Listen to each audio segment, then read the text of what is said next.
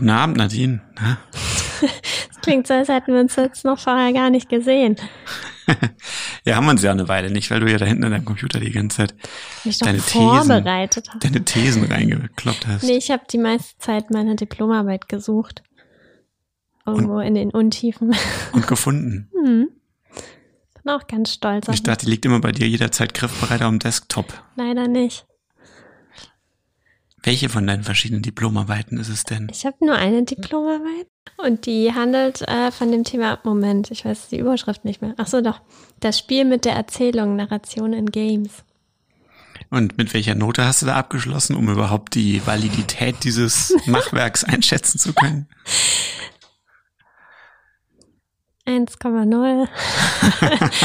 es war aber auch gemein, nach einem wissenschaftlichen Hochschulstudium eine Diplomarbeit an der Filmhochschule zu schreiben.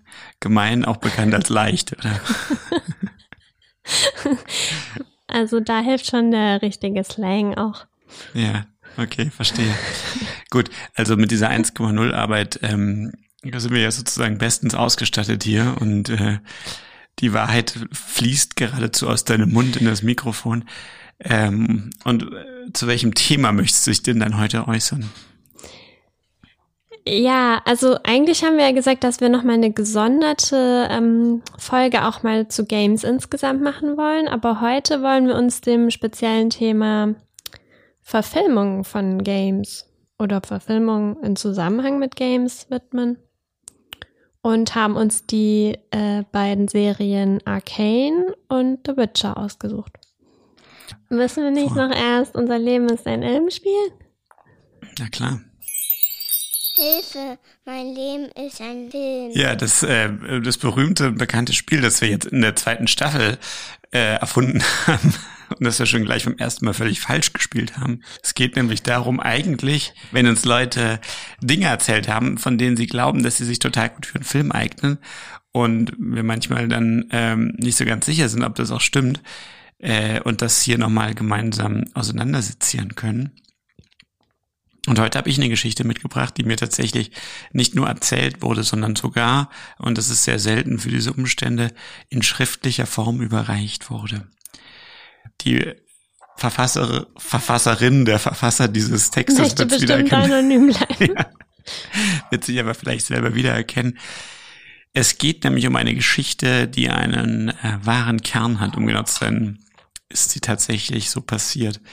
Ähm, kurz nachdem die große Flutwelle in, auf, äh, an der A stattgefunden hat, vor ähm, mittlerweile mehr als einem Jahr, ähm, war äh, die Autorin dieses äh, Sch Sch Schreibwerks nämlich äh, dort auch beteiligt in den äh, Arbeiten, die danach stattgefunden haben. Allerdings hat sie nicht äh, geschaufelt, also ich glaube auch, aber darum ging die Geschichte nicht, sondern sie hat sich eines alten, ruppigen Mannes angenommen, der sein Haus verloren hat und ähm, in einer dieser Unterkünfte, in der Notunterkünfte untergekommen ist und mit dem niemand was zu tun haben wollte, weil er scheinbar den ganzen Tag nur da rumgeschrien hat und ähm, mal die Gemeinde oder Ausländer oder beide dafür verantwortlich gemacht hat, dass es ihm jetzt so schlecht geht und ähm, mit ihm daher niemand was zu tun haben wollte, außer eben die Verfasserin dieses Textes und die sich dann äh, Stück für Stück mit ihm angefreundet hat und ihm geholfen hat, aus dieser Situation rauszukommen und am Ende äh, auch dafür gesorgt hat, dass er ein neues Zuhause finden konnte. Und äh, diese Geschichte, äh, ja, was denkst du? Eignet die sich für einen Ilm? Also die Grundidee war ja daraus sowas wie ziemlich beste Freunde zu machen. Und ähm, ich würde sagen, die Grundkonstellation ist dafür auch da. Also zumindest äh, die Figur des alten Mannes, würde ich sagen, ja, hat eine interessante Komplexität und würde auf jeden Fall ja auch eine sehr naheliegende Reise haben. Ähm, die Figur des Gegenübers, also diese ziemlich beste Freunde-Filme, von denen ja, ich weiß nicht, vor einigen Jahren auch die ganze Zeit Variationen äh, gesucht wurden. Und einen davon hast du ja auch gemacht. ja, auch Jahre später. Deswegen, Dauert halt manchmal öffentlich Ich weiß nicht, ob es jetzt nicht schon vorbei ist mit dieser Konstellation. Wahrscheinlich ein bisschen schon. Ähm, aber lebt ja auf jeden Fall von der Dynamik zwischen diesen beiden Figuren.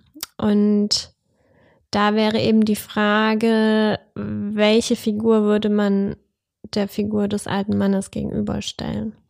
Und da finde ich, wäre schon noch Potenzial rauszuholen. Weil, wie ist es in dem Fall deiner Geschichte? Das soll ja mit der Kirche auch zu tun haben und so. Das fand ich irgendwie zum Beispiel nicht so günstig.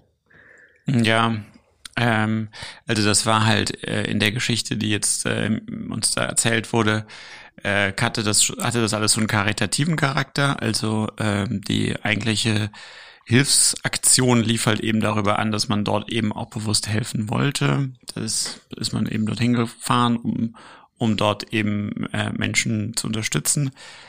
Äh, was natürlich für die Fallhöhe, glaube von der Geschichte jetzt auch nicht so ein Optimalpunkt ja. ist, weil es irgendwie ja dann auch, also ist, ist nicht so ein nicht so ein Konflikt, so ein mit dem man irgendwie so, ja. den man so reinstartet. Es ist ne? ja auch voll wichtig bei diesen Filmen, dass beide Figuren was lernen. Ja. Und das war ja auch die Frage, die wir, glaube ich, an die Person gestellt haben, was sie selber dann daraus wiederum gelernt hat. Und und wie würdest du das äh, einschätzen in Bezug auf diese äh, Anknüpfung an so eine, eine reale Begebenheit? Also jetzt äh, dieses A-Hochwasser, diese Flutwelle. Ja. Hm. Ist das eher förderlich oder hinderlich für sowas?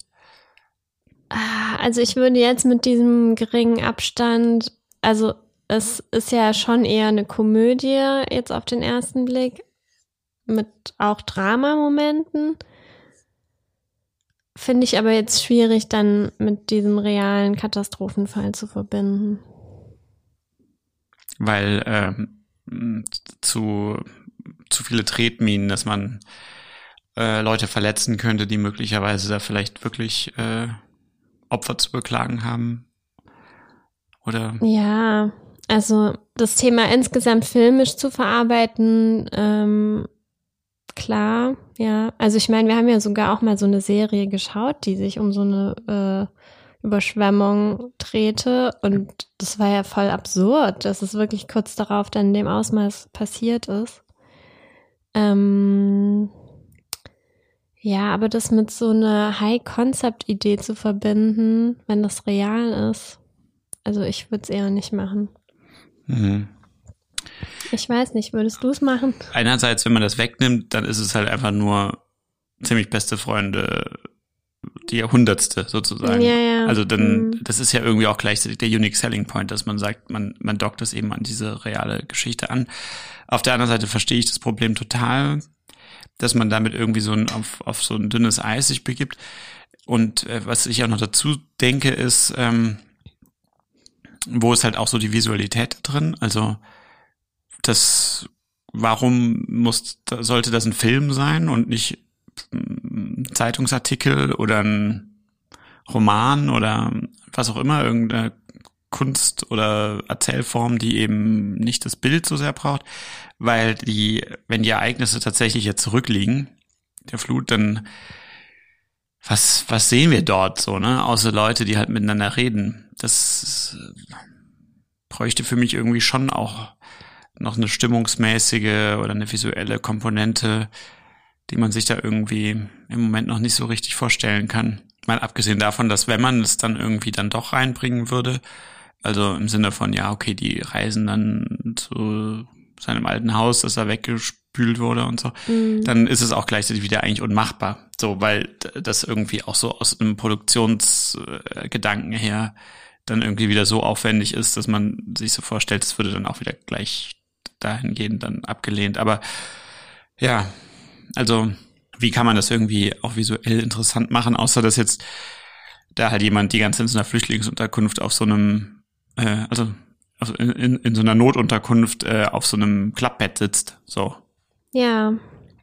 Also ich glaube, der Verfasserin ging es ja auch darum, in schwierigen Zeiten so eine Geschichte zu erzählen, die eben sowas Aufbauendes auch an sich hat. Das wäre natürlich schon schön. Also ich finde immer noch im Rückblick, also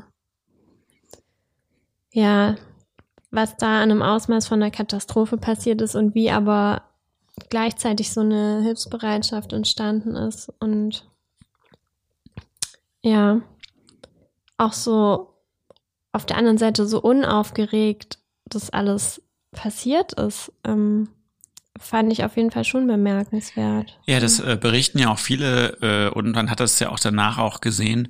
Also diese, diese Helferkolonnen, die da reingezogen mhm. sind, die da wirklich wochenlang auch diese super unangenehme Arbeit von diesem stinkenden Schlamm da irgendwie rauszuschaufeln und den Leuten da irgendwie zu helfen, das war scheinbar wirklich total crazy, wie viel da passiert ist, was da gemacht wurde. Und das wäre natürlich schon auch eigentlich ein filmisch total total fruchtbarer Boden, da was draus zu machen. Mhm.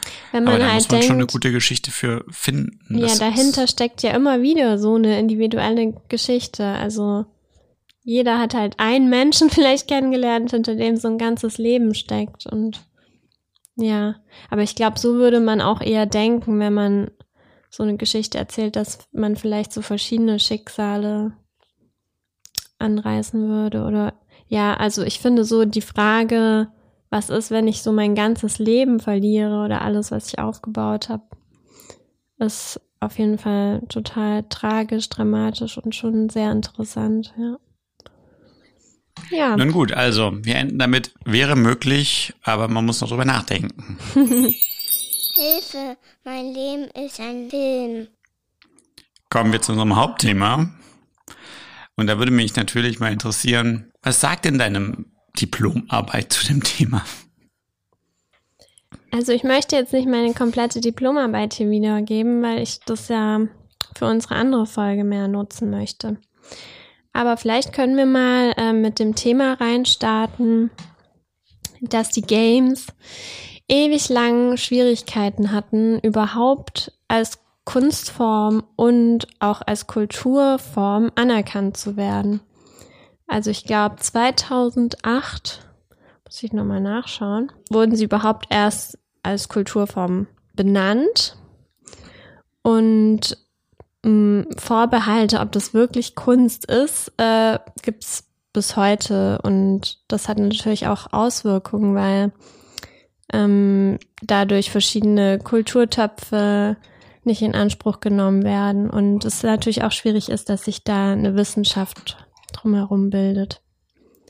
Und ich glaube, das hat eben ganz viel damit zu tun, dass, ähm, naja, unsere Gesellschaft ja insgesamt von der Boomer-Generation bestimmt ist und war und die natürlich große Berührungsängste mit diesem Medium haben und meiner Meinung nach gar nicht wissen, was da eigentlich alles abgeht. Eigenartigerweise, weil sie waren ja eigentlich komplett dabei, wie es aufgekommen ist. Genau. Also man könnte sich ja auch Aber überlegen. sie sagen ja wo sie haben gar nichts eigentlich? damit zu tun. Ja. Und man muss inzwischen einfach sagen, dass vom Experimentellen und vielleicht auch dadurch, gut, es gibt jetzt seit 80 Jahren, äh, nee, Spiele, Computerspiele. Ja, nee, seit weiß 80 ich nicht. Jahren, jetzt nicht seit den äh, 60ern, seit 60 oder? Jahren wahrscheinlich. Ja. Mhm. Trotzdem befindet sich das Medium jetzt im Vergleich zu theatralen Formen oder Literatur natürlich noch in den Kinderschuhen und hat dadurch eine Experimentierfreude, die eben andere Medien jetzt inzwischen vermissen lassen. Ja, aber ironischerweise, also das, das stimmt natürlich, das ist eine super junge Kunstform, aber auch eine, die sowas von krass auf der Überholspur ist. Also die Umsätze, die die Branche äh, umsetzt, äh, sind ja schon seit Jahren äh, um, um Größenordnungen größer wie die komplette Film- und Fernseh- und Unterhaltungsindustrie ansonsten äh, heraufbeschwören kann. Und gleichzeitig sind die aber super jung und haben eigentlich, befinden sich noch total in den Kinderschuhen in Bezug auf die äh, Etablierung von Normen, aber auch in der Etablierung von der wissenschaftlichen Betrachtung darauf und Begrifflichkeiten, die man irgendwie versucht zu finden. Ja. Also das ist irgendwie ein total interessanter Zwiespalt. Das ist einerseits wird da, sind da Companies am Start, die tausende Mitarbeiter haben und andererseits hat man das Gefühl, das Medium befindet sich noch total in seiner Findungsphase oder so. Ja, das Problem ist halt, dass das Bild ähm, vor allem von diesen Big Playern geprägt wird und die sind jetzt auf der anderen Seite wieder nicht sehr experimentell. Also FIFA, weiß ich nicht, jedes Jahr und dann eben irgendwelche Casual Games, die man da auf dem Handy hat und solche Sachen. Ähm, was da aber nebenbei abgeht ähm, auf dem Independent-Markt, kriegen halt viele nicht mit. Und dann kommt eben hinzu, dass auch äh, schwierige Debatten wie Thema Gewaltdarstellung, Computersucht, Amokläufe und Computersucht ja. mhm. ähm, das Bild in der Öffentlichkeit ja über Jahrzehnte geprägt haben. Ja, und auch weiterhin prägen. Also es vergeht ja kein Amoklauf, wo nicht danach vor allem aus konservativen Kreisen wieder eine Debatte gestartet wird, ob man jetzt wieder ähm, das irgendwie verbieten muss oder äh, was auch immer. So, ne? Ja, trotzdem ja. hat sich natürlich inzwischen schon geändert, dass auch in, ja, anerkannte Presse und Medien ähm, Computerspiele inzwischen rezensiert werden und auch anerkannt werden. Und dass es eben auch Game Studies, Digital Storytelling und so weiter jetzt auch an den Hochschulen gibt. Da freue ich mich ja schon sehr auf die Folge, die dann kommt, weil äh, da werden wir da noch tiefer einsteigen können. Genau, heute wollen Aber heute wir wollen wir um die Umsetzung, die filmische ja. Umsetzung uns vor allem mal beschäftigen und ähm, ja, haben dafür uns eben diese beiden Beispiele rausgesucht. Und wir starten mal mit der ersten, äh, mit einem kleinen Ausschnitt hier.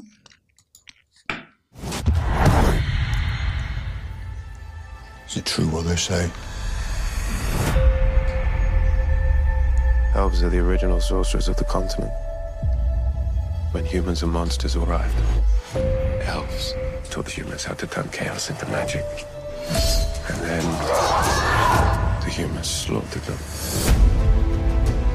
Chaos is the most dangerous thing in this world. But without control, chaos will kill you. So that's all life is to you? ja, vom Trailer zu sprechen, klingt es ja irgendwie eigentlich wie eine relativ generische weitere Aufwärmung von dem Fantasy-Genre. Äh, wir sprechen über die Serie The Witcher, ähm, amerikanische Serie von 2019, mittlerweile mit zwei Staffeln, aber die dritte Staffel ist schon abgedreht. Äh, und äh, interessanterweise, wenn man über eine Games-Umsetzung spricht, muss man gleich schon ein kleines Fragezeichen ansetzen, mhm. denn offiziell ist es eigentlich eher eine Umsetzung von dieser Romanreihe, dieser sogenannten Geralt-Saga von Andrei Sapkowski, ähm, der allerdings auch wiederum die Grundlage für diese Witcher-Computerspielreihe bildet. Und ähm, es ist irgendwie, ich weiß jetzt nicht genau, was für Verträge die geschlossen haben, wessen Rechte da äh, wer genau hat, aber dass es da eine total enge Verbindung gibt, ist offensichtlich. Also der ganze Look und Stil ist schon sehr stark an diese Witcher Computerspiele, vor allem an den dritten Teil angelehnt. Und es ist wohl auch so, dass die mittlerweile auch ähm, gemeinsame Veranstaltungen machen. Also es gibt so eine Witcher Convention und so, wo dann gleichzeitig die Serie, aber auch diese Spiele da irgendwie gemeinsam promoted werden. Also das hängt irgendwie schon auch so zusammen, obwohl ja, es ist irgendwie in gewisser Weise so ein Dreieck vielleicht der, der, ähm, der Bezüge, die zueinander gefunden haben. Ja, es ist, ähm, die Serie ist äh, unter der Showrunnerin Lawrence mit Hisrich entstanden und ähm, interessanterweise auch äh, im Wesentlichen in Osteuropa gedreht worden, wohl amerikanische Produktion, weil auch diese Gerald-Saga ja aus dem polnischen äh, Kulturkreis so stammt und es wird vor allem in, äh, in Ungarn gedreht. Und inhaltlich kann man dazu sagen, in dieser Welt, äh, das ist eine mittelalterliche Welt, wo es halt sehr stark um Monster und Fabelwesen geht, die ähm, dort eben leben. Und diese Hexer, um die es da geht, die Witcher, sind eine kleine Gruppe von Mutanten, die nach einer besonderen Behandlung ähm, die sie als Kinder unterlaufen äh, wurden, äh, danach eben so eine besondere Sinne bekommen haben, eben so Monster wahrzunehmen. Und die sind so quasi so ausgebildete Monsterjäger.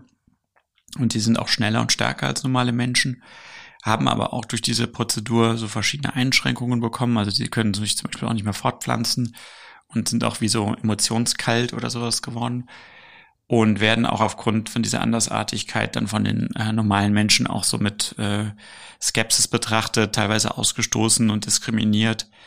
Ähm, aber wenn dann sozusagen ein Monster dann das Dorf heimsucht, dann muss man die dann doch irgendwie äh, engagieren, damit sie dann dieses Monster irgendwie erledigen können. In der Serie interessanterweise geht es aber sehr stark auch um noch zwei weitere Figuren, nämlich Jennifer von Wenderberg ist eine Zauberin, die zu Beginn der Serie ähm, wie so entstellt ist, also so, so ein bisschen Klöckner von Notre Dame mäßig sieht die halt irgendwie aus, aber die hat halt irgendwie ganz starke magische Talente und wird eben in eine äh, Magierausbildung ähm, gebracht und wird dann dort auch im Rahmen ihrer äh, Ausbildung dann zu, äh, also ihren Entstellungen werden ihr genommen, ja, sie wird dann sozusagen eine attraktive Zauberin, denn äh, diese Zauberer, äh, die Zauberinnen sind vor allem Frauen in, in der Witcher-Welt Welt sind gleichzeitig sowas wie so Zofen, also die werden auch so an so Höfe gesandt und verheiratet, dann teilweise mit Adligen und so, die dann aber gleichzeitig so für diese Zaubererwelt äh, so versuchen auch so politische Kontrolle dann so auszu auszuüben. Und die dritte Figur ist dann noch Siri, heißt die, das ist ein junges Mädchen, die als ähm, Erbin von einer äh, Königsfamilie als einzige Überlebende nach dem schlimmen Angriff auf ihr Königreich auf der Flucht ist und versucht, äh, den Geralt von Rivia, der eben der Hexer ist, zu finden äh, und Schutz bei ihm zu suchen. Und gerade die erste Staffel ist da auch ganz interessant aufgebaut, weil diese drei Geschichten werden zwar parallel so erzählt, aber die haben alle einen ganz unterschiedlichen Zeitverlauf und man stellt dann erst im Laufe der Zeit fest, dass die auch während äh, die eine irgendwie in zwei Wochen nur abdeckt von der Zellzeit ist, geht die andere irgendwie über 80 Jahre oder so und die laufen dann aber am Ende irgendwie alle zusammen, ja. was man am Anfang noch gar nicht so genau schnallt. Ähm, und äh, die Lauren Schmidt-Hissrich hat gesagt, dass sie da so ähm, inspiriert war von dem Dunkirk-Film von äh, ähm, Christopher Nolan und sich da so diese Erzählebenen irgendwie sich hat voll inspirieren lassen. Und das ist schon irgendwie auch ein bisschen ich würde mal sagen, so ambitioniert erzählt. Also da muss man schon echt aufpassen, um mhm. das irgendwie so mitzubekommen. Ja, und was ähm, ganz interessant daran ist, was für, für mich so einen wesentlichen Anteil an der Wahrnehmung der Serie hat, ist, also ich lese das hier mal vor. Die erste Staffel basiert vor allem auf den Kurzgeschichtenband Der letzte Wunsch, eine Geschichte aus das Schwert der Vorsehung sowie Teilen des ersten Bandes der Pentalogie Das Erbe der Elfen und dann geht's noch weiter, ne? Die Kurzgeschichte, das kleinere Übel, der Hexer, eine Frage des Preises, blablablub. Also, die haben halt scheinbar wirklich für diese Serie sich Stück für Stück aus diesem doch umfangreichen Literaturkanon in dieser Welt bedient und diese einzelnen Folgen dann so quasi sind dann Adaptionen von verschiedenen Kurzgeschichten oder Teilen aus den großen Geschichten. Und das äh, macht gerade die erste Staffel auch total aus. Mhm. Das ist irgendwie, es ist in gewisser Weise so ein bisschen fast altmodisch, so episodisch auch oft erzählt. Also, dass man so, die eine Episode ist abgehandelt und es gibt halt dann das eine Monster, um das sie jetzt halt irgendwie jagen müssen und dann geht's danach auch wieder weiter mit was anderem. Ähm, es gibt auch horizontale Elemente, aber es ist teilweise eben, wie gesagt, eher auch so episodisch aufgebaut. Und ähm, das macht eben doch schon auch sehr stark so das Gefühl dieser Serie, irgendwie so aus.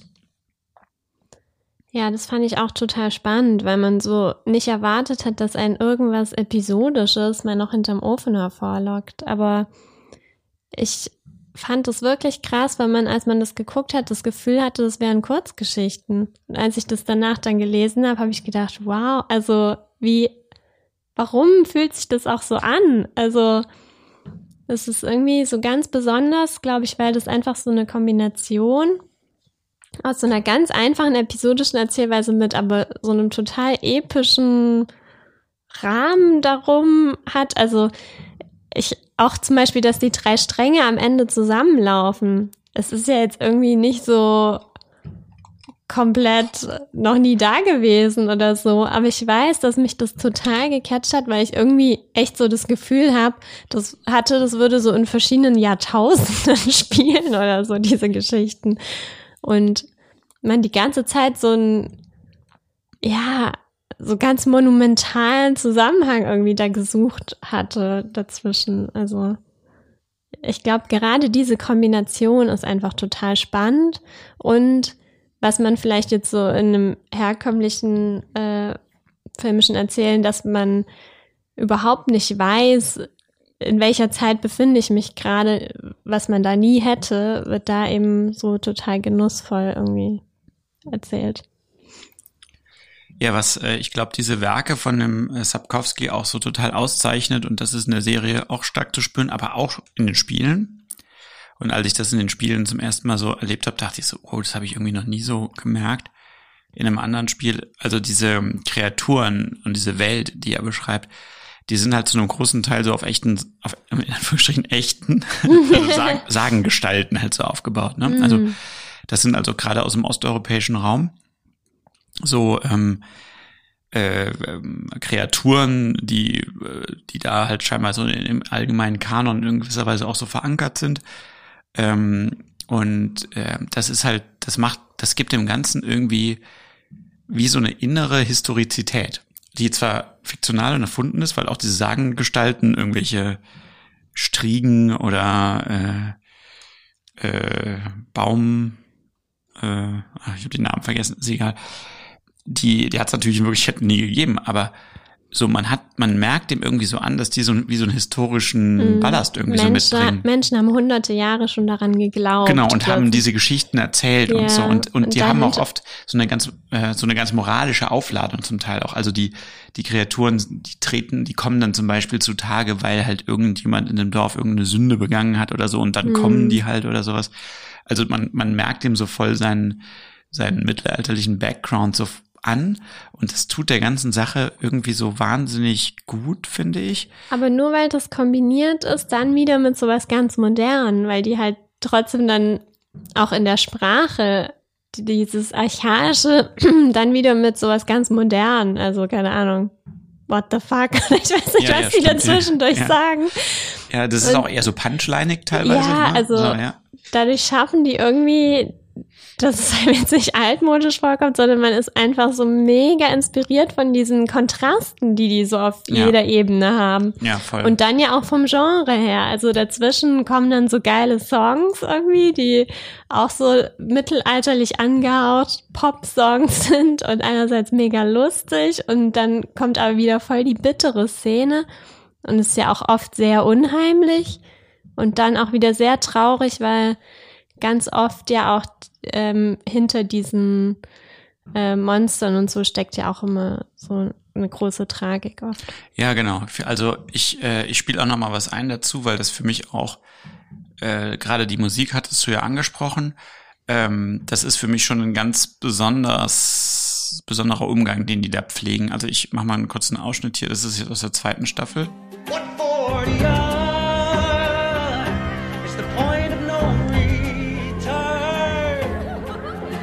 After everything we did, we saw. You turned your back on me. What for the iron?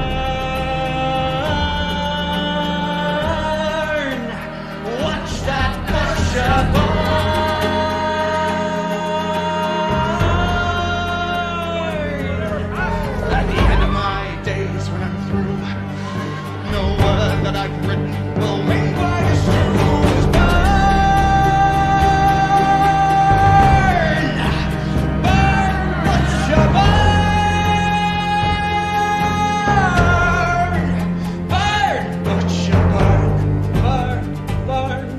ist im Grunde genommen, das kommt häufiger vor. Es ist ja auch eine der Figuren in der Serie, ist eben dieser Jaskier, der ist so ein Barde und der begleitet äh, eben die Hauptfigur des Hexers und singt auch so Lieder über ihn.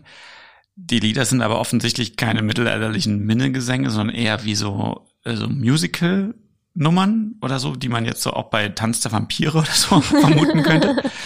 Also so ganz mo modern und auch poppig, mainstreamig in gewisser Weise.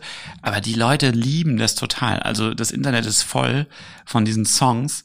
Ähm, äh, äh, die, die werden rauf und runter zitiert, die sind teilweise auch zu Memes geworden und so.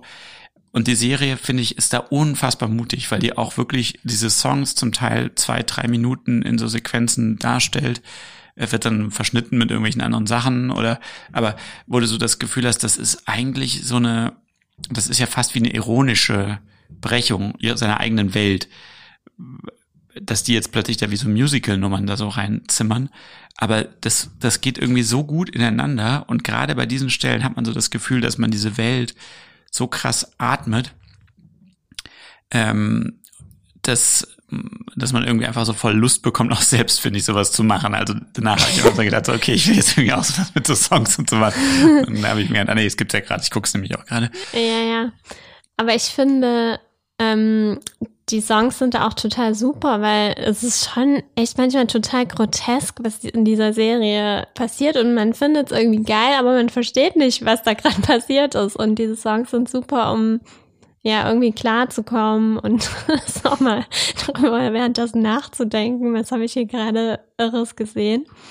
Und ja, ich will auch sowas machen, aber ich finde zum Beispiel bei The Witcher keine Ahnung, wie sowas geht, weil das, ich finde auch gerade in der ersten Staffel so mutig, so zu erzählen.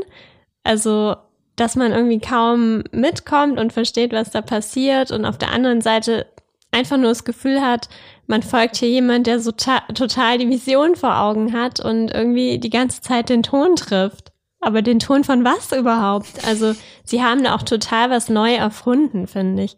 Es ist jetzt nicht so Game of Thrones mäßig oder weiß ich nicht. Ja, es ist auch in gewisser Weise kleiner. Also es, es beschäftigt sich jetzt gar nicht so sehr mit so riesigen Schlachten und, mhm. sondern es ist ja oft, oft sehr persönlich. Es geht halt, also Hisrich sagt auch, es ist eigentlich wie eine Familiengeschichte. Es geht eher um das Come Together as a Family. Also Siri, Jennifer und äh, äh, der Witcher eben, der Geralt. Und ähm, das, das spürt man dem auch oft an. Es ist in gewisser Weise von seiner ganzen, von seinem ganzen Scope gar nicht so, so groß wie bei Game of Thrones, dass da über die verschiedensten Nationen und so erzählt, sondern es sind eigentlich sehr individuelle Geschichten. Aber ähm, ja, wie du sagst, ich, man hat so ganz oft das Gefühl von diesem, ich weiß nicht, was soll es bedeuten. Also äh, ich erinnere mich da, es war glaube ich auch in der ersten Folge, äh, in der ersten Staffel, da gibt es dann so eine Folge, wo dann plötzlich irgendwie einer ist so verzaubert und der sieht so aus wie so ein Igel, so einen komischen Fluch abbekommen und das finden aber alle ganz selbstverständlich. Ja, das ist total immer. normal für alle und so.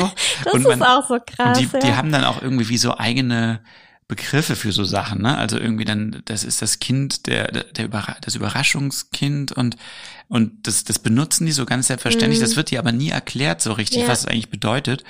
Und äh, das, äh, ich kann mir vorstellen, dass das viele auch irgendwie komisch finden, aber mir hat das so ultra gut gefallen, weil man irgendwie, man hat so das Gefühl, man ist wie so ein bisschen so Zeuge in so einer komischen Welt, aber es gibt niemanden, also du bist wie so dahin gebeamt, aber es gibt niemanden, der dich so an die Hand nimmt und dir erstmal alles erklärt, sondern du bist einfach so da drin. Du bist in dieser komischen Ameisenperspektive von dieser Welt, die du zum Teil auch nicht wirklich verstehst. Und dann gleichzeitig hast du aber diesen Witcher, der über diese Welt super viel weiß, weil der halt auch natürlich diese ganzen Kreaturen kennt. Das ist ja genau seine Spezialität. Das wissen die normalen Bürger da jetzt auch nicht, wie man jetzt diese Striege dann genau besiegt. Der weiß es dann immer, ne? Irgendwie mit Balsamholz und drei Tropfen Essig, Petroleum, bla bla bla und das äh, vermixen mit seinem Schwert und dann, das weiß der dann immer alles und man guckt dem halt irgendwie so voll äh, angenehm angeregt irgendwie so zu, weil man irgendwie wie so einem Experten so zuschaut, aber in einer, in einer komplett absurden und nicht realen Welt oder so. Also diese Verbindung von, und das hat, glaube ich, schon, das kommt auch wieder darauf zurück, auf diesen mythologischen Ursprung dieser Sache. Also das wirkt, vieles von dem wirkt irgendwie nicht so erfunden mm. in mhm. gewisser Weise, sondern es wirkt irgendwie wie so sich dahin entwickelt oder sowas. Und das ist, glaube ich, eine Kombination, die da sehr, sehr besonders ist und die jetzt zum Beispiel auch ganz anders ist als bei Herr der Ringe oder so oder wie gesagt, bei Game of Thrones, wo man doch sehr viel stärker immer das Gefühl hat, ja, das ist auch so eine Mastermind von, von Tolkien, der sich da irgendwie 500 Millionen Jahre in seinem Häuschen eingeschlossen hat und irgendwelche Sprachen entwickelt hat und die Mythologien sich selbst ausgedacht hat. Nee, hier, das sind so Mythologien, die so aus so einem, äh, aus so einem kollektiven Gedächtnis so einer ganzen Gesellschaft oder so entstanden sind, in der mhm. das so spielt. Dadurch fühlt sich irgendwie so an, als würde so Fantasy auf Hochkultur oder so treffen wenn man das jetzt mit Game of Thrones oder so vergleicht, was sich halt so viel mainstreamiger anfühlt. Und in, in welchem Zusammenhang steht das jetzt mit dem Computerspiel? Also ist es dann eher so, dass man diesen Titel The Witcher vielleicht benutzt hat, um dann eine viel experimentellere Geschichte zu erzählen? Oder ist es auch in dem Computerspiel eine Art des Erzählens? Oder hat es damit gar nichts zu tun, nur die Figur? Oder? Doch, doch, der, die Verbindungen sind ziemlich groß. Also was es da jetzt nicht gibt äh, in den Computerspielen, ist so diese, äh, diese Musik und auch so diese Ironie, die so ein bisschen in dieser Welt dadurch auch drin ist. Und sind die Frauenfiguren da auch, oder? Die sind, Sind da die auch, aber die sind ähm, da natürlich nicht so stark, weil man in Mhm. dem Computerspiel schon, man spielt halt diesen Witcher. Ne? Mhm. Und das ist die Figur, mit der man durch diese Welt geht. Und der hat auch, also die Frauenfiguren, The Witcher, die Computerspiele sind auch bekannt dafür, dass der halt auch alle Frauen immer flach legt. Also das, da- man kann da mit den verschiedensten Frauen irgendwelche Affären Mhm. und Techtelmechtel anfangen und so. Ähm, also das würde ich jetzt nicht unbedingt als eine sehr feministische Erzählung da begreifen. Die gibt's, die gibt's schon so und die haben auch ihre eigenen Geschichten, aber du bist halt in der Perspektive von diesem Witcher, ne? Aber was dort äh, schon total genauso funktioniert wie in der Serie, ist so dieses Gefühl von, ähm, dass man in so einem nicht in so einer ausgedachten, sondern irgendwie in so einer sich entwickelten Welt so rumläuft. Und was die zum Beispiel auch in dem Spiel sehr stark machen, was auch dann wiederum in der Serie vielleicht eine geringere Rolle spielt, ist, dass die halt auch so ganz, ähm, die sind auch so bekannt und wurden auch viel ge gelobt dafür, dass die auch so bereit sind, so heiße Eisen anzufassen. Also im Sinne von, da gibt's dann Geschichten, die beschäftigen sich mit dem Thema Missbrauch von Kindern oder Alkoholmissbrauch oder Abtreibung oder ähm, Ausgrenzung oder Rassismus oder Sexismus oder da gibt's dann quasi Quests, die sich dieser Themen irgendwie so annehmen und du dann in diese Geschichten rein, reingerätst. Und ähm, das ist für so ein Computerspiel schon mal sehr ungewöhnlich, aber dann natürlich nochmal doppelt für eins, das in so einer Fantasy-Welt spielt, wo man ja normalerweise jetzt im Computerspielbereich eher erwarten würde, dass das wie so eine Power Fantasy ist, ne, im Sinne von du bist so voll der, du bist halt der stärkste Kämpfer und musst halt irgendwie die ganze irgendwelche Orks umhauen und so. Nee, das ist eigentlich gar nicht, sondern es ist schon ganz oft geht's auch so darum, dich auch als Fi- Spielfigur in so ähm, in so moralische Dilemmata auch zu führen und du kommst dann in so eine Geschichte rein, wo du dann irgendwelchen Dorfleuten helfen sollst, aber stellt sich dann am Ende raus, das ist dann eigentlich der arme Bauernhelfer gewesen, der sich nicht anders zu helfen wusste, weil er eigentlich in die andere Frau verliebt war und also und du dann nicht genau weißt, sollst du ihn jetzt den dem, dem Dorfmob äh, für die Lynchjustiz geben oder nicht oder also solche Geschichten passieren da halt im laufenden Band Mhm. und das ist da schon ganz schön ambitioniert auch ähm, gemacht. Mhm. Ja, also ich wollte es auf jeden Fall ewig nicht gucken, weil ich einfach gedacht habe, ja, da so Quests und was soll da jetzt tiefgründiges passieren oder so. Wir haben ja heute auch über Tomb Raider und ja, einfach darüber geredet, dass früher es automatisch so war, wenn irgendwie ein Computerspiel verfilmt wird, dann ist es halt schlecht. Und ähm, dass sie es da irgendwie geschafft haben, ja, das sind ja Quests, aber irgendwie erfahre ich so viel über die andere Seite und so viel, was dahinter steckt, dass es einen irgendwie total bei der Stange hält. Ja. Also was ich auch super interessant finde, ist, also man weiß natürlich nie, was da jetzt so genau passiert ist, aber man hat so das Gefühl, und ich würde auch behaupten, man spürt das der Serie auch an, das steht alles unter einem ziemlich guten Stern. Also diese Lauren Schmidt-Hissrich, ähm, wenn man deren Biografie verfolgt, die ist gar nicht so viel älter als wir, die ist irgendwie Mitte 40. nicht schon Und wieder. ähm, die hat so eine klassische Karriere, äh, hat in den verschiedensten Serien so als Staffwriter erstmal mitgearbeitet und dann dann wichtigere Funktionen übernommen, hat dann so sechs, sieben äh, Serien mit, mitgeschrieben und das ist jetzt so das erste Mal, dass sie selbst Showrunnerin geworden ist.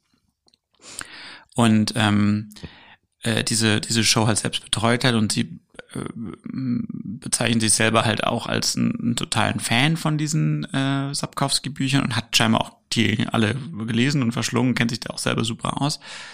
Und ähm, man hat irgendwie so das Gefühl, dass da insgesamt die alle sehr gut miteinander ausgekommen sind, weil es ist zum Beispiel auch so, dass der Sapkowski selber diese Serie auch total lobt. Hm. Also der sagt zum Beispiel, ähm, hat irgendwo mal gesagt, so dass Henry Cavill den spielt, das sei für ihn so wie Viggo Mortensen, der den Aragorn spielt bei Herr der Ringe oder so. Und er sagt irgendwie so, der, er, der spielt ihn und es soll auch für immer so bleiben, dass er das Gesicht dieser Figur ist und so.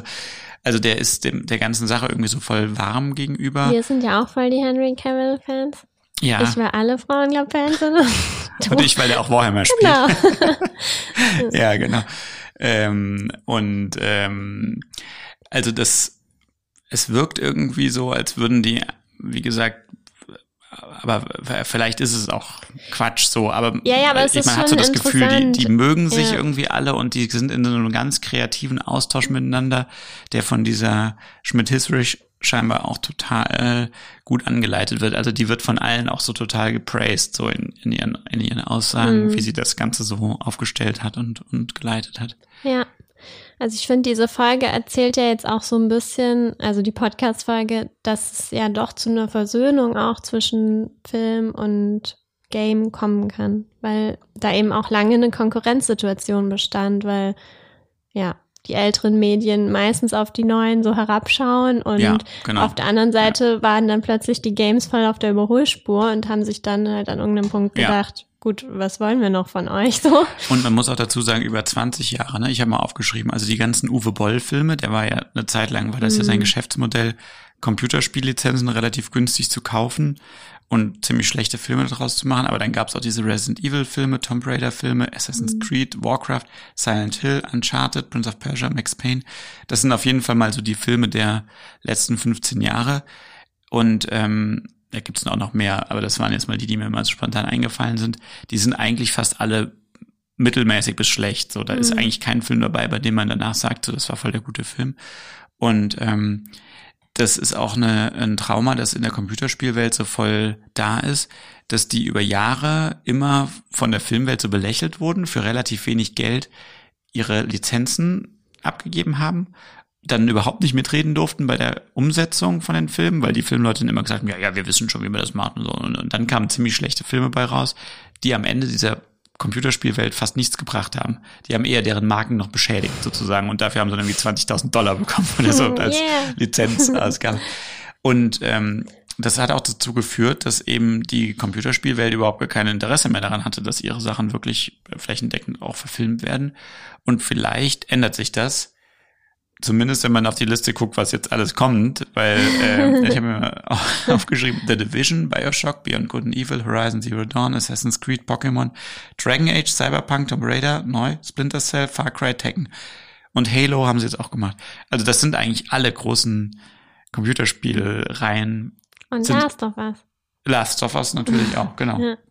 sind jetzt ähm, dabei umgesetzt zu werden als Serien, als Filme über diese Streaming-Dienste und ähm, das ist auf jeden Fall gerade eine totale Revival-Welle, die da irgendwie abgeht und ähm, wir können gespannt sein, was was daraus wird. So, Hm.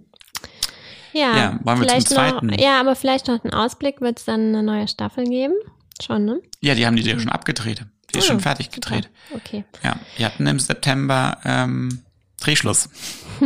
Äh, Im September, im August, glaube ich. September ist ja jetzt noch. Ja, also ich fand in der zweiten Staffel war dieser Zauber ja irgendwie nicht mehr so groß, weil es immer, glaube ich, dann so ist. Erst ist es ja wie so ein Geheimtipp und was ganz Neues und in der zweiten Staffel wird es ein bisschen abgeschliffen, aber es war trotzdem schon Ja, richtig es war ein bisschen konventioneller, aber es war trotzdem auch noch total cool. Also diese Ja. ganzen Sachen, die bei ihm in dieser Witcherburg stattgefunden haben und so, Mhm. das fand ich schon auch echt interessant. Ja. Und werden wir auf jeden ähm, Fall weiter gucken. ja, das kann man echt empfehlen, sich Ja. anzuschauen. Also und wirklich. wenn ihr, wenn ihr verwirrt seid beim Gucken, ne, nicht verwirren lassen, das gehört, glaub, zum Konzept. Also das ist, wenn man das irgendwie nicht so richtig schnallt, was da so passiert, ähm, that's it. Ja. Am Ende wird alles einen Sinn ergeben. Vielleicht. So, dann kommen wir zur zweiten Ja. Serie, nämlich Arcane. Und ich spiele jetzt nochmal hier was ein. Achtung, Feuerfeuer. When I was a kid, me and my sister, we played a game where we pretended to chase monsters away.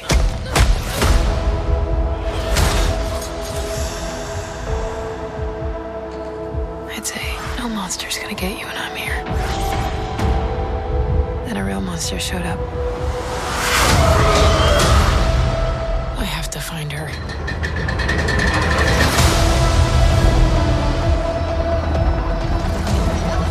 The world's growing smaller every day. Up there on the surface, the topsiders are leaving the Undercity further behind. I believe I've discovered something incredible. A way to harness magic through science. You don't understand what's at stake. Power doesn't come to those who are born strongest.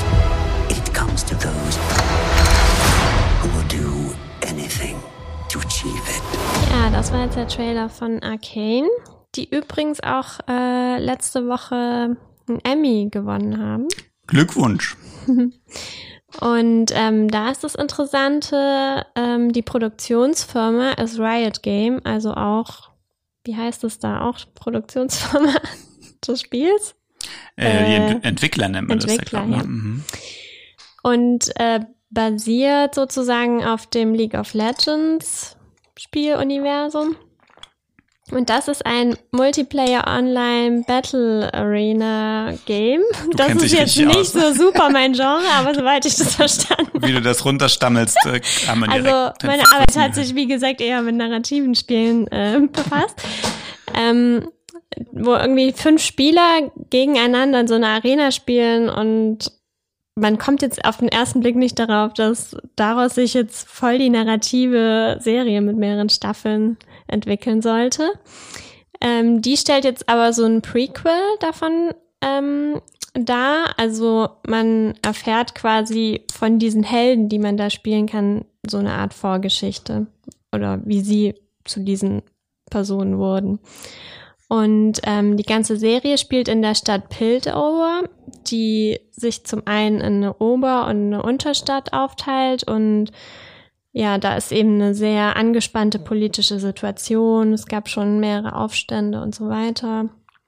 Es herrscht, soziale Ungerechtigkeit, also oben leben sie natürlich im Wohlstand und ist auch so ein sehr großer Wissenschaftsstandort und unten ist eben Kriminalität und Armut und so weiter.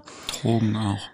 Viel. Genau. Und zum anderen ähm, erzählt es die Familiengeschichte zwischen zwei Schwestern, die quasi in diesem ersten Aufstand der Unterstadt ähm, ihre Eltern verloren haben und danach als Waisen ja bei dem Ziehvater Vander aufgewachsen sind.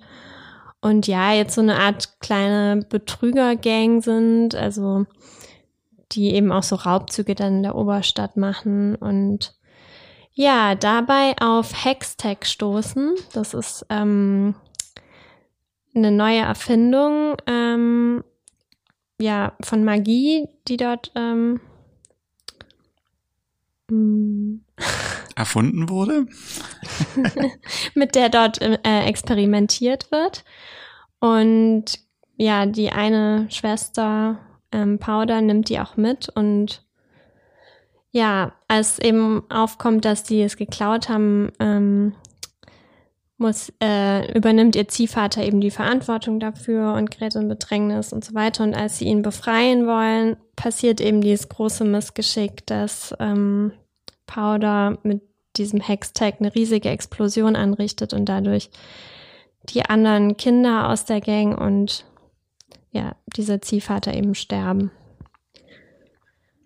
Ja, und ähm, aufgrund dieses Konflikts, den sie dann mit ihrer Schwester hat, gerät sie in die Fänge von Silko, so einem Obergangster, der sie im weiteren Verlauf ja wie eine Art Tochter aufzieht, während ihre Schwester eben im Gefängnis landet. Und diese Schwester, Y, wird dann später befreit von einem dieser Enforcer, also dieser Aufseher aus der Oberstadt, um eben diesem Silko ähm, das Handwerk zu legen. Und dabei trifft sie eben wieder auf ihre Schwester, die sich inzwischen unter dessen Einfluss sehr verändert hat. Also sie ist eigentlich so eine manische Figur geworden, die ja nicht mehr zwischen Gut und Böse unterscheiden kann. Und ja, die beiden ringen jetzt quasi um diese Figur der Schwester, ob sie eben die alte Powder ist oder Jinx, ihre verrückte, irre Bösewicht, Antagonistenfigur. Ja, ähm, dazu sagen kann man auf jeden Fall, es ist eine Animationsserie.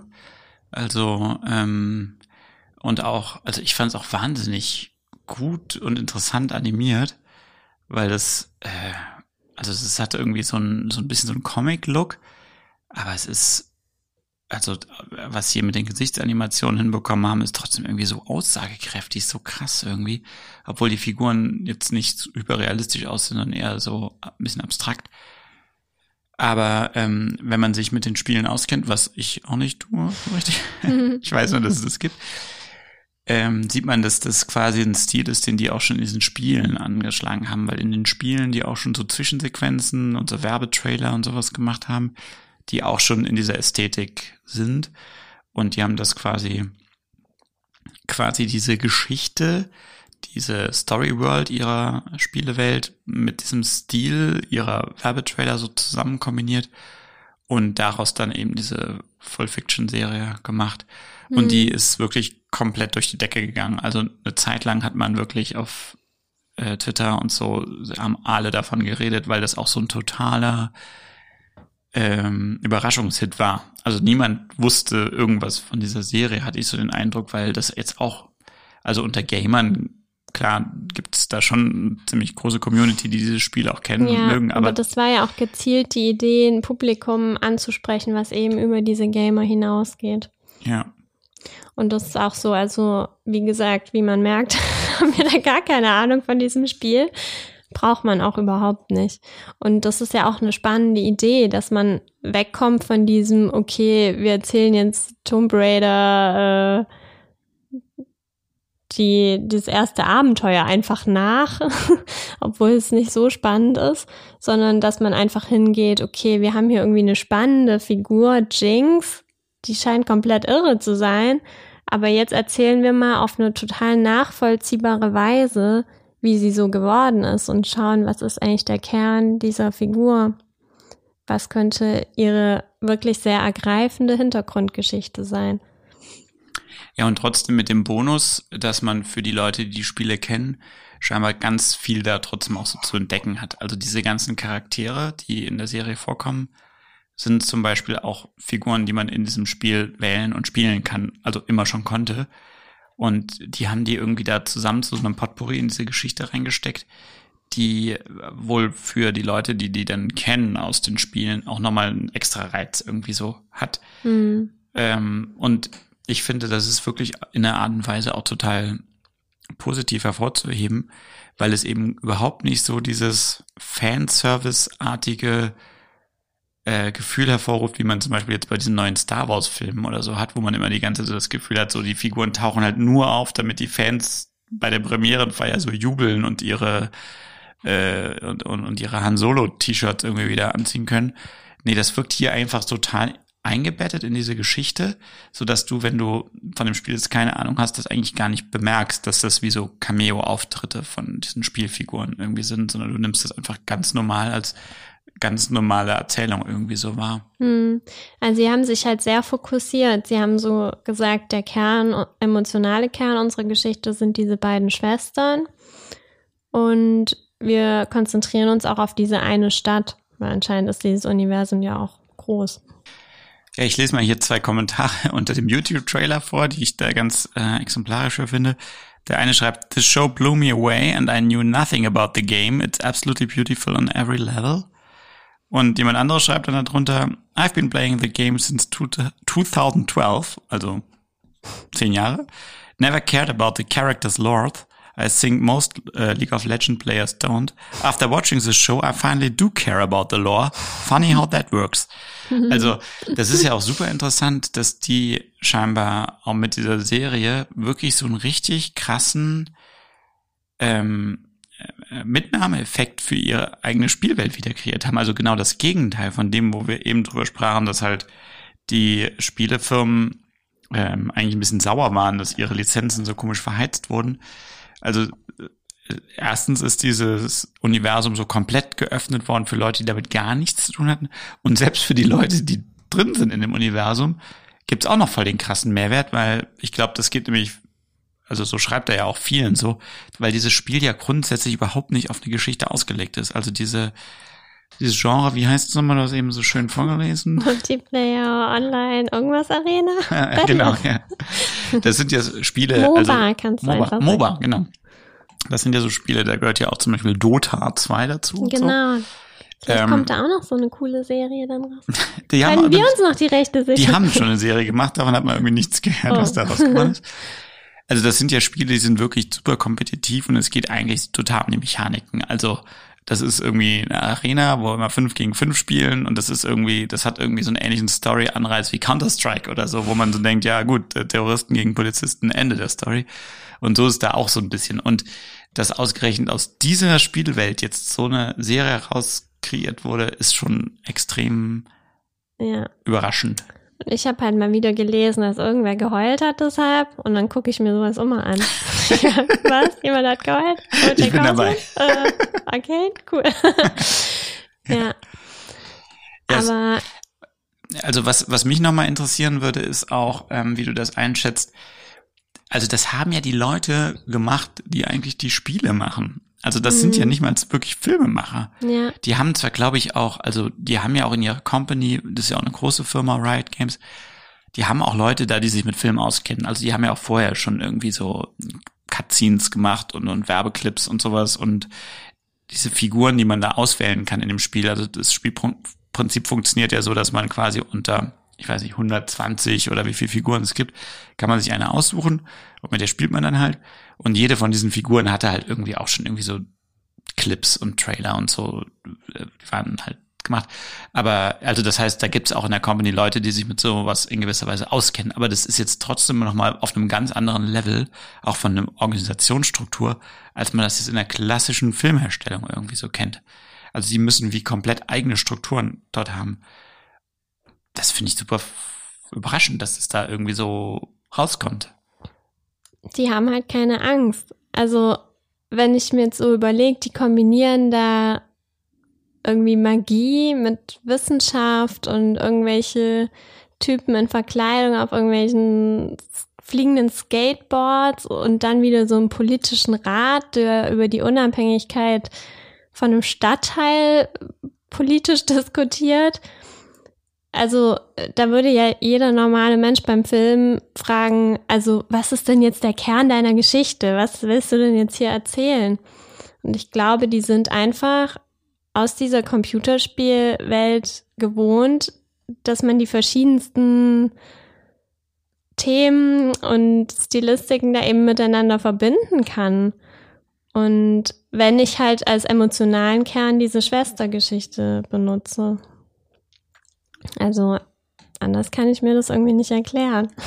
Ja, vielleicht ist es auch so eine angenehme Freiheit, dass die das eigentlich wahrscheinlich nur hobbymäßig machen, das hier, weil die haben ja eine super laufende Spielefirma, die auch ein Spiel hat, das von Millionen Leuten weltweit gespielt wird und da jeden Tag irgendwie Umsätze abwirft, dass die irgendwie sich auch so denken können, so ja, wir machen das halt jetzt und wenn es nicht klappt, ist auch egal irgendwie so. Wir haben ja, das ist irgendwie nicht unser Hauptjob, sondern wir machen das irgendwie jetzt nur mal so nebenbei.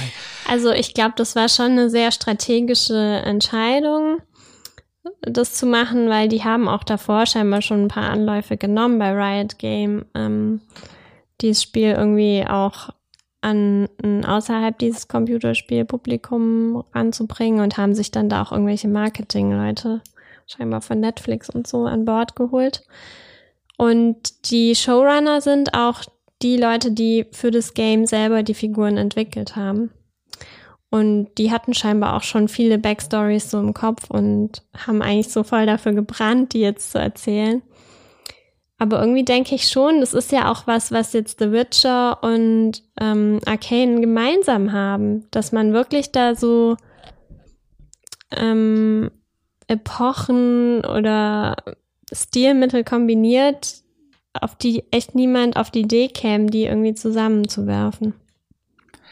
Ja, ich habe auch so das Gefühl, diese beiden gelungenen Beispiele, die, das unterscheidet die auch so voll von diesen Filmen, die wir eben genannt haben, ne? diese Resident Evil, Tomb Raider Sachen der, der letzten 15 Jahre, ähm, dass man irgendwie so das Gefühl hat, dass diese Macher hier, egal ob bei The Witcher oder hier bei Arcane, ihr eigenes Sujet halt mega ernst nehmen Hm. und irgendwie dafür total brennen und das halt wirklich so auf die beste Art und Weise umsetzen wollen, während diese anderen Filme irgendwie alle immer so ein bisschen das Gefühl vermitteln, ja, man benutzt halt jetzt dieses, diesen Markennamen, um da halt irgendwie ein gewisses Publikum anzusprechen, aber eigentlich das interessiert es einen nicht so richtig und man ist auch irgendwie so in gewisser Weise so ein bisschen kalkuliert oder so, ne? Ja, okay, wenn ich jetzt Tom Raider, ja klar, äh, das wird schon irgendwie und dann dann hört man irgendwie im Hintergrund das, das Geraune von irgendwelchen Leuten mit spitzen Bleistiften, die jetzt ausrechnen, wie oft die Tom Raider Spiele verkauft wurden und wie groß dann die Wahrscheinlichkeit ist, dass der 16-Jährige dafür ins Kino dackelt und dass man dann mit den und jenen Publikumszahlen rechnen kann.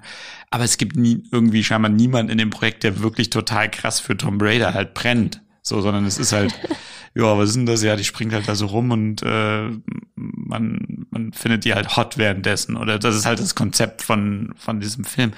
Und, und das ist halt jetzt hier bei diesen neuen Sachen meines Gefühls total anders die nehmen das halt mega ernst und versuchen halt wirklich ein richtig krass eigenständiges Ding draus zu machen, das halt auf dieser Computerspielsache halt basiert. Hm. Ja, man muss was Eigenes daraus machen. Nicht einfach irgendwas nacherzählen, sondern ja, die benutzen das mehr so als Ressource, wo sie sich halt bedienen und Elemente aus diesem Universum oder dass das jetzt irgendwie so Steampunk-mäßig ist und so weiter, aber erzählen daraus ihre eigene Geschichte.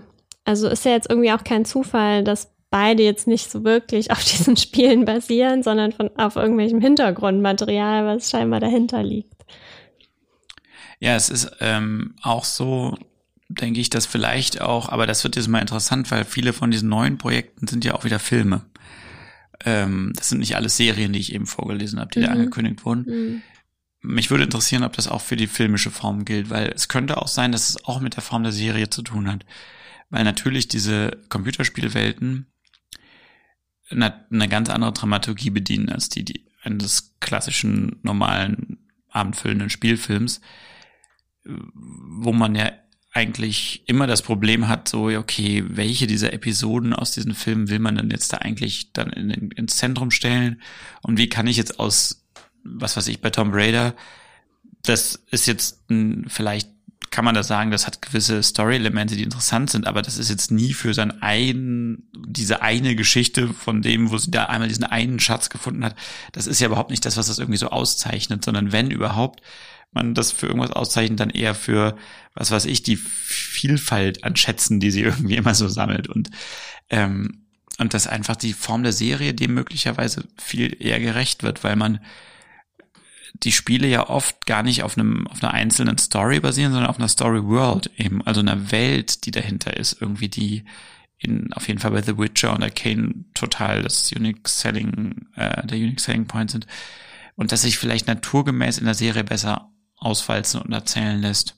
Bin ich mal gespannt, ob sie das hinbekommen mit jetzt diesen neuen Sachen, die sie ankündigen und als Filme machen wollen, weil das würde dem Argument ja dann wieder widersprechen. Hm, Ich bin sowieso gespannt, wie jetzt durch diesen Hype es dann ist, ob es dann halt auch doch wieder so ist, ah ja, jetzt verfilmen wir einfach jedes Computerspiel und Wirkt ein bisschen so, wenn ich weiß die man ja auch nicht, was dabei dann am Ende Ja. raus.